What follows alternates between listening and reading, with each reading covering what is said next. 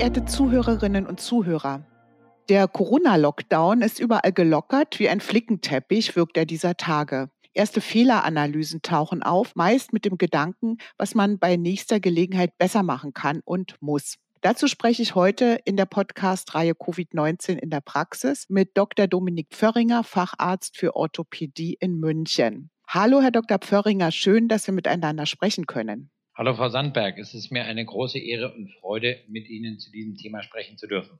Gut, gleich mal meine erste Frage. Es geht heute um eine vorläufige Manöverkritik zum Umgang mit der Corona-Krise. Daher als erstes die Frage, was ist aus Ihrer Sicht der größte Kollateralschäden der Corona-Maßnahmen? Nun gut, ich bin dankbar, dass Sie schon gleich den Begriff Kollateralschaden ansprechen. Wir sind, so wie es jetzt scheint, relativ gut bisher durch die Krise gekommen. Wir haben eine geringe Übersterblichkeit, die noch weit, weit hinter dem liegt, was wir beispielsweise im Winter 2017, 2018 an Grippetoten hatten und ähm, sind somit eigentlich ganz gut durchgelaufen. Ob wir trotz oder wegen der Maßnahmen der Bundesregierung gut durchgekommen sind, das bleibt abzuwarten. Das wird erst die Zeit zeigen. Ich persönlich bin ein großer Anhänger des schwedischen Weges, da ich der festen Überzeugung bin, dass deren relativ proaktives Vorgehen am Anfang eventuell mehr Opfer gekostet haben dürfte, allerdings sicherlich im Hinblick auf zweite Wellen und Immunitäten sowie den sogenannten Kollateralschaden auf jeden Fall ein schlaueres Vorgehen war als bei uns. Wenn Sie das Thema Kollateralschaden angesprochen haben, dann zielen Sie darauf ab, dass man bereits jetzt sehen kann, dass wir im nächsten Jahr ähm, eine deutliche Übersterblichkeit in Deutschland haben werden. Die Studien divergieren ein wenig. Auf jeden Fall wird es eine fünfstellige Zahl sein, die mehr Opfer werden wird von malignen Erkrankungen, also Krebserkrankungen, genauso wie Herz-Kreislauf-Erkrankungen. Woran liegt das? Durch die gezielt geschürte Angst und durch die Warnung auch ähm, im, innerhalb des Lockdowns auf jeden Fall nur extrem notwendige Arztbesuche durchzuführen, sind viele Patienten abgeschreckt worden und zu ihrem Schaden in die Irre geleitet worden. Wieso sage ich das? Wir sehen, dass viele Leute nicht zu Vorsorgeuntersuchungen oder zu Nachsorgeuntersuchungen oder zu Verlaufsuntersuchungen gegangen sind. Dadurch sind viele zeitkritische Erkrankungen nicht rechtzeitig festgestellt worden oder bis heute unerkannt. Dadurch werden wir eine erhebliche Übersterblichkeit im nächsten Jahr sehen. Das sehe ich als größtes Problem der Maßnahmen und als größten Fehler in der aktuellen Situation.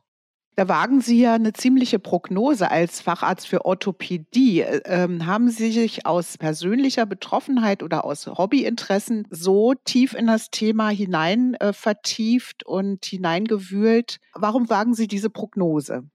Das ist eine sehr gute Frage, warum ich mir sozusagen anmaße, mich dazu zu äußern. Ich habe einen Haufen Studien gelesen. Im Endeffekt am spannendsten ist die gerade in The Lancet publiziert, die auch sagt, dass ein früher Lockdown auf gar keinen Fall einen positiven Effekt hat in Sachen Mortalität, sondern dass im Endeffekt der Zustand des Gesundheitswesens zum Beginn der sogenannten Corona-Pandemie erheblichen Einfluss darauf hat, wie gut ein Land da durchgekommen ist. Wir haben ja erhebliche Übersterblichkeit in einigen Mittelmeerländern gesehen. Wir sehen jetzt auch eine in den USA, wobei man die immer noch dann ins Verhältnis setzen muss zu der Zahl der Leute, die, wie man ganz, ganz deutlich hervorheben muss, an Corona oder mit Corona verstorben sind. Wir kommen jeden Tag wieder neue Zahlen heraus, wo wir sehen, dass ganz, ganz viele Corona-Opfer sozusagen mitgezählt werden, weil sie einen Postmortem-Test auf Corona hatten, der positiv war. Das heißt also ganz übertrieben dargestellt, jemand springt aus einem Hochhaus, schlägt unten auf der Straße auf, ist an, an, diesem Sprung eindeutig gestorben, wird dann auf Corona getestet, ist positiv, geht in die Statistik als Corona-Opfer ein. Das sind falsche Zahlen. Wir haben ja in Deutschland relativ von Anfang an eigentlich uns immer auf sehr, sehr vage und schräge Zahlen verlassen, sowie auf die Expertise von Einzelpersonen. Das sind zwei Fehler, die ich hier beschreibe. Und zwar zum einen werden ganz, ganz selten die Zahl der positiv Getesteten ins Verhältnis mit den Tests gesetzt.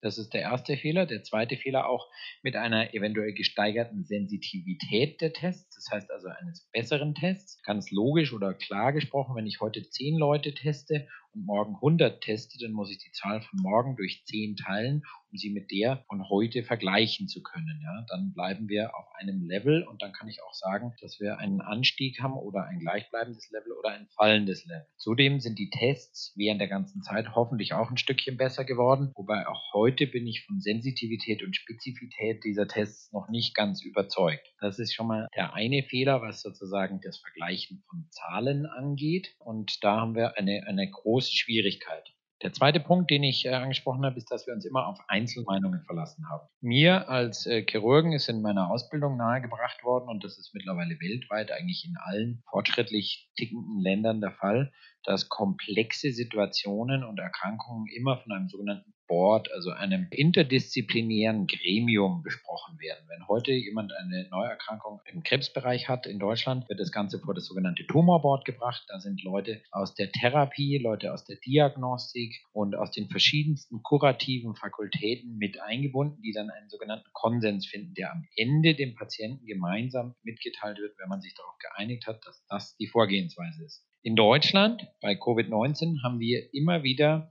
Einzelpersonen zugehört, die qua Amt, also entweder in einem Institut als Vorsitzender gewählt wurden oder qua fraglicher Expertise im Virusbereich ihre Äußerungen von sich gegeben hat. Diesen Äußerungen wurde dann blind wie die Lemminge Folge geleistet. Das halte ich für einen Riesenfehler, weil ich glaube, auch in unserem Fall hätte man ein Gesamtkonglomerat zusammensetzen müssen. Da hätte ich beispielsweise Menschen wie Herrn Professor Püschel drin gesehen, der eine dreistellige Anzahl an vermeintlichen Corona-Opfern obduziert hat. Da hätte ich auch Pulmonologen drin gesehen, die jeden Tag in der Behandlung involviert sind, genauso wie auf jeden Fall Intensivmediziner und ja, auch mit einer Stimme, einer gleichberechtigten Stimme auch Virologen. Virologe ist jemand, der sich im Endeffekt im Labor mit einem Virus als solchem auseinandersetzt, allerdings ganz selten mit einem Patienten und somit auch den Tagesverlauf die therapeutischen Möglichkeiten nicht abschätzen kann, genauso wenig wie die Konsequenzen. Und als letzten Punkt hätte ich gerne in diesem Gremium jemanden gesehen, beispielsweise von den Wirtschaftsweisen, also auf jeden Fall einen Volkswirt, der dann versucht abzuschätzen, welche volkswirtschaftlichen Folgen Maßnahmen wie ein Lockdown haben. Aus meiner Sicht war der Lockdown für die deutsche Wirtschaft, für die europäische Wirtschaft eine riesige Katastrophe und wir werden im Endeffekt jetzt ab Herbst eine noch weiter steigende Insolvenzwelle sehen und daraus auch noch alle möglichen negativen Konsequenzen für das deutsche Volk. Ja, das sind alles Dinge, die zu den Kollateralschäden auch dazu gehören und die uns als Gesellschaft insgesamt treffen. Dazu eine kleine Nebenanmerkung. Tausende Ärzte sind in Kurzarbeit, andere sind im Dauerstress. Was läuft hier schief? Ja, nun, also ich meine, wir haben ja in den Krankenhäusern im Endeffekt äh, auch im, über den Lockdown viel runtergefahren. Es sind weltweit, spricht man von einer zweistelligen Millionenzahl an Eingriffen, die verschoben wurden. Und ich spreche nicht von Elektiveingriffen, das heißt also Wunscheingriffen, sondern schon auch von notwendigen Eingriffen, deren äh, Dringlichkeit dann im Endeffekt der äh, Covid-19-Situation nachgestellt wurde. Dadurch leiden jetzt natürlich Krankenhäuser. Die Charité hat schon Zahlen publiziert, dass sie in diesem Jahr mit einem Defizit von 75 Millionen Euro rechnen. Das ist doch substanziell. Das ist etwas, was der Steuerzahler wieder kompensieren muss. Und man muss auch immer sagen, dass dieses Defizit auch noch dazu zu Lasten der Patienten im Endeffekt stattgefunden hat, die ja ihrer notwendigen Therapie im Endeffekt nicht zugeführt werden konnten. Das heißt also, es sind im Endeffekt da auch wieder zwei Fehler gemacht worden. Warum sind andere Ärzte an der Überlastungsgrenze? Weil sie natürlich die einzigen sind, die gegebenenfalls eine Expertise mitbringen und die in der Situation auch etwas beitragen können zu der Gesamtsituation. Erfreulicherweise ist dem hinzuzufügen, der einzige Einblick, den ich habe, sind die bayerischen Kliniken, haben wir nirgendwo auch nur annähernd unsere Kapazitätsgrenzen erreicht, was die Behandlung von Covid-19-Patienten angeht. Das heißt also, wenn wir von einer Welle sprechen, dann haben wir die Welle zwar erlebt, allerdings sind wir keineswegs von ihr überrollt worden, noch sind wir dadurch in irgendeine gefährliche Situation gekommen bis dato. Das ist sehr, sehr erfreulich, aber wie gesagt, man muss sich immer überlegen, auf Kosten wovon. Ja, das ist der Gegenpol, den man sehen muss, äh, dass wahrscheinlich doch nicht alles falsch gemacht wurde. Aber äh, kommen wir mal zurück zu Ihnen und zu Ihrer Arbeit. Wie ist es Ihnen und Ihrem Fach während der Pandemie ergangen? Nun gut, äh, Orthopädie und Unfallchirurgie, ein gemeinsames Fach, hat natürlich eine sozusagen zweischneidige Herangehensweise. In der Unfallchirurgie haben wir auch äh, eine Reduktion der Fälle natürlich gesehen, vor der schweren Unfälle, dadurch, dass weniger gereist, weniger sich mit Kraftfahrzeugen bewegt wurde. Es sind weniger Arbeitsunfälle gekommen, weil einige Leute eben eventuell nicht bei der Arbeit waren oder es äh, auf den Straßen zu weniger Verkehrsunfällen kam. Das ist eine erfreuliche Situation. Da war der Unfallchirurg dann teilweise etwas weniger gefordert. Dennoch waren wir natürlich vollständig präsent ja, als Unfallchirurgie in ganz Deutschland. Zum anderen als Orthopäde, wenn ich jetzt sozusagen mir anschaue in meiner Praxis, behandelt von Rückenschmerzen, behandelt von Arthrosebeschwerden etc., da gab es eine signifikante Reduktion, die ich auch darauf zurückführe, dass natürlich der ein oder andere eingeschüchtert war, verängstigt war und deswegen nicht gekommen ist. Das hat sich dann auch nochmal gezeigt, als der Lockdown dann gelockert wurde, kamen relativ viele. Bis heute kommen relativ viele Leute, die im Homeoffice sind, weil sie im Homeoffice im Endeffekt auf dem falschen Sitzmöbel unterwegs sind, auf den falschen Tischen arbeiten. Dadurch kommt es zu Rückenbeschwerden, dadurch kommt es bis hin zu Bandscheibenvorfällen. Das heißt, da hat man dann auch im Endeffekt als Konsequenz eine Steigerung von Erkrankungszahlen. Das heißt, in der akuten Situation April, Mai war deutlich weniger los in der Orthopädie. Jetzt nivelliert es sich langsam. Ich war die gesamte Zeit über für meine Patienten da. Unter Einhaltung von allen Hygienemaßnahmen, die es gibt, sind Hausbesuche durchgeführt worden, ist auch eine Sprechstunde durchgeführt worden, in der selbstverständlich keine Wartezeiten sind, wo sich keine Patienten im Wartezimmer begegnen oder wenn dann nur unter Einhaltung von extremen Abständen was ganz, ganz erfreulich war, dass man das so leisten konnte, was natürlich auch dazu geführt hat, dass man zu einem größeren Zeitspektrum seine Leistung angeboten hat was ich persönlich sehr, sehr gerne tue. Das heißt, ich bin gerne auch am Wochenende für meine Patienten da, um denen den Service leichter zu machen.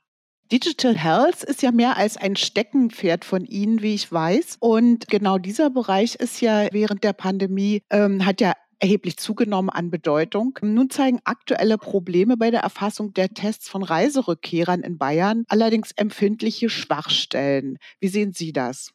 Gut, da mischen wir jetzt zwei Dinge. Also zum einen ist Digital Health hat eine, eine Katalyse erfahren. Also im Endeffekt war der, ist die Covid-19-Situation, Professor Jochen Werner sagt immer, war der Turbolader für die Digitalisierung. Das heißt, es ist ganz erfreulich. Leute haben festgestellt, was man telemedizinisch alles machen kann, wie man Dinge von A nach B schaffen kann, ohne Menschen dafür bewegen zu müssen wie viele Dinge sich digital abbilden lassen. Das ist zum einen erfreulich. Wenn wir jetzt auf den zweiten Teil Ihrer Frage, die Tests und deren Ergebnisse eingehen, da muss man sagen, da herrscht noch große Unklarheit. Ich habe vorhin schon mal über Sensitivität und Spezifität genauso wie über Zuverlässigkeit gesprochen. Da sind wir noch nicht dort, wo wir hinwollen und da sehen wir auch, wo wir in Deutschland in Zukunft noch zusätzliche Kapazitäten brauchen, dass wir Leute schneller an ihr Testergebnis gelangen lassen und da sehe ich auch in der jetzigen Situation der sogenannten Verpflichtung eines Tests im Ausland, bevor man die Rückreise nach Deutschland angeht, da sehe ich auch noch große Schwierigkeiten, weil hier ist auch mal die große Frage der Zuverlässigkeit. Wie sehr traue ich einem Test, der aus dem Ausland kommt, der dort durchgeführt ist, um ihn dann, sagen wir mal, dazu zu nutzen, einen Deutschen wieder aufs deutsche Volk loszulassen? Da mache ich jetzt noch ein großes Fragezeichen. Das wird auch erst die Erfahrung zeigen, wo wir da hingehen. Manche sagen ja, wir kommen vielleicht besser aus der Krise heraus, als wir hineingegangen sind. Teilen Sie diese Hoffnung? Gut, ich meine, Churchill sagte schon, never waste a good crisis. Also ich meine, es gibt schon die Situation, dass man glaubt, dass wir aus der Krise Dinge lernen. Ich bin der festen Überzeugung, dass die gesamte Geschäftsfliegerei in ihrer Reduktion ein positiver Lerneffekt ist. Das heißt also, dass man für ein kurzzeitiges Meeting von ein oder zwei Stunden in eine andere Stadt fliegt, das hat ein Ende gefunden. Das halte ich für ganz erfreulich. Auch die wiedergewonnene Freude an einem Urlaub im Heimatland, das kann ich nur teilen. Jetzt lebe ich natürlich völlig paradiesisch in Oberbayern. Da kann man es sehr, sehr gut aushalten. Da braucht man auch nicht durch die Gegend fliegen, sondern man kann wunderbar Ferien daheim machen.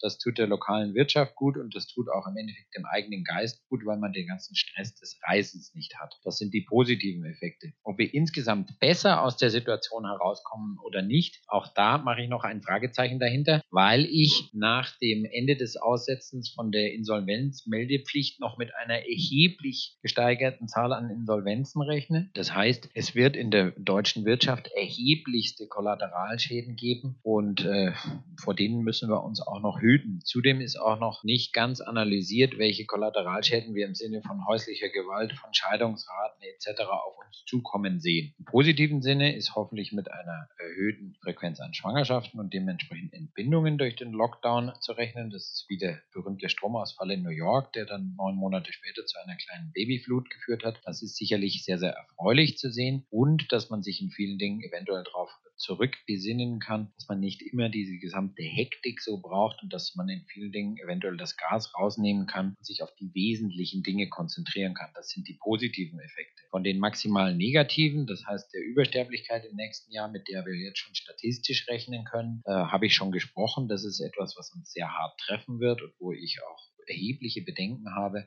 und wo ich auch sage, das hätte man von vornherein besser abbilden können, indem man den Bürger die Angst nimmt und sie dazu auffordert, weiterhin zu Vorsorgeuntersuchungen, zu Kontrolluntersuchungen und zu Verlaufsuntersuchungen zu gehen. Das müssen wir auf jeden Fall lernen. Wenn wir das alles, was ich gesagt habe, aus der Krise mitnehmen, dann kommen wir eventuell besser aus ihr heraus, als wir hineingegangen sind.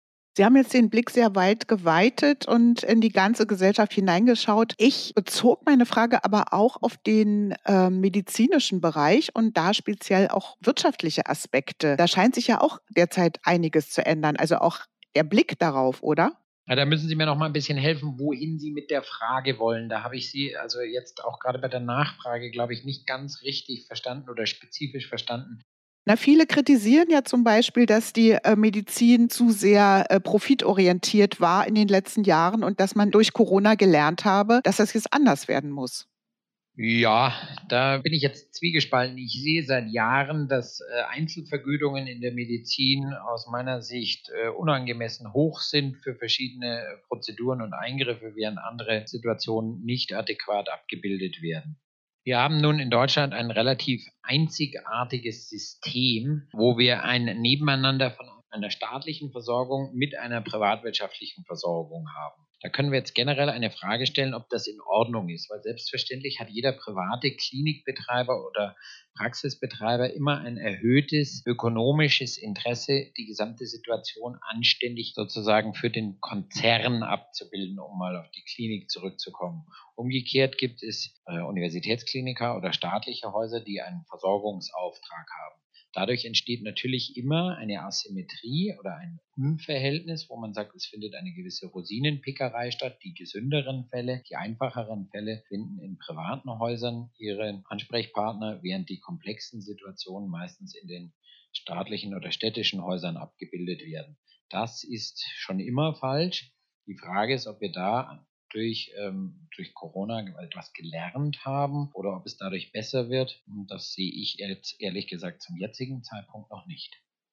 Ja, Sie haben jetzt den Ist-Zustand ganz gut beschrieben und gut äh, die Problematik getroffen. Viele hoffen, dass tatsächlich dort was in Bewegung kommt. Wir werden das sehen, wir werden es weiter beobachten und ich bedanke mich ganz herzlich für den Rundumschlag mit Ihnen, Herr Dr. Pförringer. Frau Sandberg, es war mir wie immer mit Ihnen eine Freude, diesmal im neuen Format, im Podcast und ich freue mich, wenn wir uns auch weiter darüber unterhalten. Ich darf abschließend sagen, das Ganze ist ein dynamischer Prozess. Was ich heute sage, stand 13. August 2020, kann sich bis morgen schon wieder geändert haben, aber dafür sind wir im Dialog, dafür sind wir dynamisch unterwegs und dann können wir die Sache weiterhin beleuchten. Ich kann nur sagen, gehen Sie zu Verlaufskontrollen, gehen Sie zu Nachsorgeuntersuchungen, lassen Sie sich durchchecken, schieben Sie das das nicht auf und genießen Sie den Urlaub in Deutschland, einem der schönsten Länder weltweit, und haben Sie einen guten und fröhlichen Sommer 2020. Danke, wir bleiben dran. Danke Ihnen.